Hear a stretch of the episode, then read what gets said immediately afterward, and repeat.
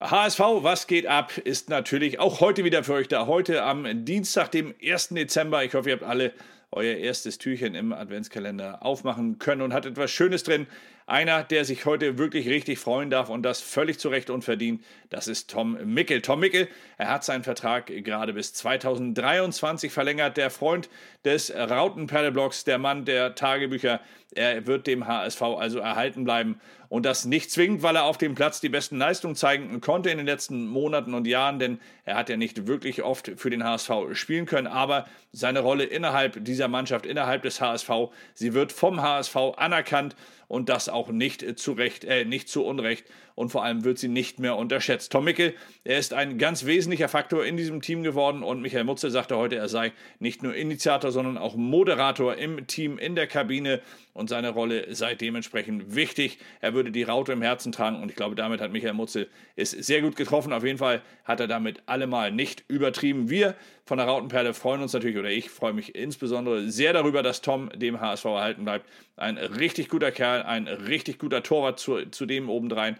und vor allem einer, der innerhalb des HSV, innerhalb der Mannschaft, selbst bei höchster Konkurrenz immer noch den Blick fürs Team hat. Also ein ganz wesentlicher Faktor. Dass der natürlich im Moment gefragt sein dürfte, ist klar, nach dem 2 zu 3 in Heidenheim nach der zweiten Niederlage in Folge ist beim HSV eine kleine Krise ausgebrochen. Das hatte Trainer Daniel Thune ja auch gesagt. Und das ewige Leiden im Volkspark, so titelte heute die Morgenpost und sprach von dem Video, von der Videoschulung, die nach diesem Spiel natürlich auf die Mannschaft zukommen würde. Vor allem aber sprach die Mopo dabei von den vielen Fehlern, die in Heidenheim passiert sind. Ein relativ lustloser Auftritt, die un der relativ unverständlich ist, denn als Tabellenführer sollte man vor allem dann nach der frühen 2 0 Führung ein solches Spiel natürlich deutlich souveräner zu Ende bringen können.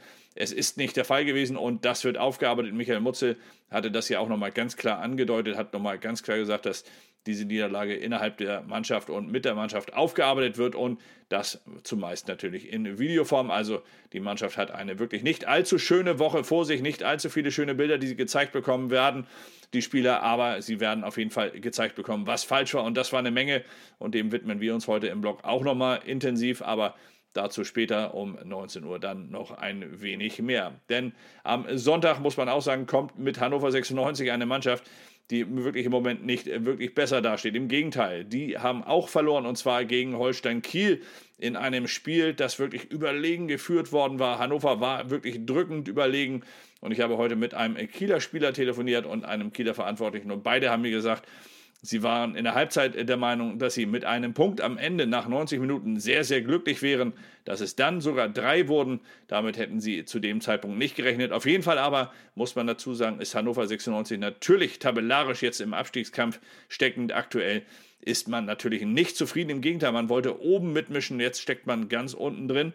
Aber genau das, muss man auch sagen, macht Hannover natürlich wirklich gefährlich, denn die wissen, dass sie jetzt schon mal richtig was zeigen müssen, während man hier beim HSV vielleicht noch denkt, man hat einfach ein oder zwei Ausrutscher gehabt und kann das schon wieder hinbiegen. Nein, der HSV muss sich hier darauf gefasst machen, dass am Sonnabend hier im Volksparkstadion Schwerstarbeit auf sie zukommt.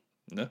Schwere Arbeit oder eine wirklich schwere Aufgabe hat auch der neue beim HSV Philipp Mokros. Ich muss den Namen ein wenig ablesen, denn der Herr Mokros, er kommt als neuer, Sport, äh, als neuer Marketingdirektor zum HSV und soll hier die Marke HSV vor allem natürlich als äh, regionale Marke ein wenig etablieren, wieder aufbauen. Es war zuletzt schon beim HSV intern ein großes Thema, dass man sich innerhalb Hamburgs wieder deutlich stärker positionieren müsse, dass man die Marke HSV auf dem Markt wieder deutlich stärker präsentieren müsse. Und jetzt hat man sich nach dem Ausscheiden von Henning Binzus, dessen Vertrag zum Jahresende nicht verlängert wird, nach dem Ausscheiden hat man sich beim FC Bayern bedient und hat mit Philipp Mokros dort jemanden gefunden, der in den vergangenen vier Jahren als Leiter der Markenstrategie und Markenführung für die Überarbeitung der Markenpositionierung verantwortlich war. Ich muss das ein wenig auch, äh, ablesen, weil dieses Marketing spricht. Das ist mir noch nicht so wirklich geheuer, aber auf jeden Fall ist es ein Mann, der eine gewisse Erfahrung mitbringt und der beim HSV hier eine wichtige Aufnahme, äh, wichtige Aufgabe vor sich haben wird. Er wird die Marke HSV also dementsprechend noch einmal neu positionieren müssen. Er selbst sprach davon, dass er sich freut darüber, den generell positiven Weg, der hier eingeschlagen wurde, fortzugehen, mit dem HSV weiter zu bestreiten. Und wir freuen uns natürlich dann auf ihn, wenn wir ihn das erste Mal sprechen. Auf jeden Fall erst einmal herzlich willkommen, Herr Mokros, sofern Sie denn schon da sind. Ich tippe mal, das ist noch gar nicht der Fall. Noch arbeitet Henning Binzus hier in Hamburg. Und bevor das nicht der Fall ist, bevor Philipp Mokros nicht da ist, sollten wir das dann vielleicht auch noch nicht vorgreifen. Also alles zurück. Herr Mokros, auf bald und dann sprechen wir.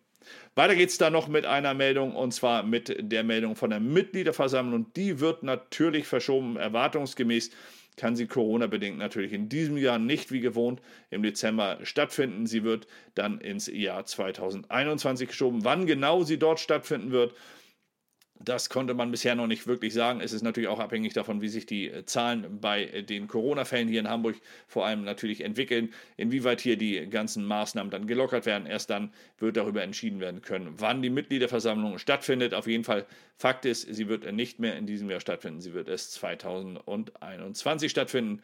Eine mit Sicherheit sehr vernünftige Entscheidung. Ja, soviel zu heute zum 1. Dezember 2020. Nachher im Blog um 19 Uhr werdet ihr noch ein bisschen mehr vom HSV bekommen.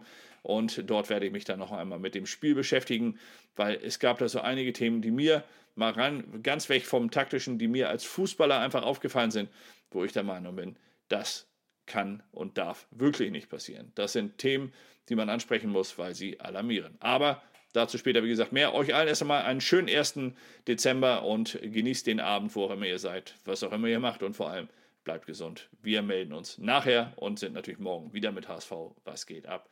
Und dann auch mit dem Community Talk wieder bei euch. Also, bis dahin, alles Gute. Macht's gut.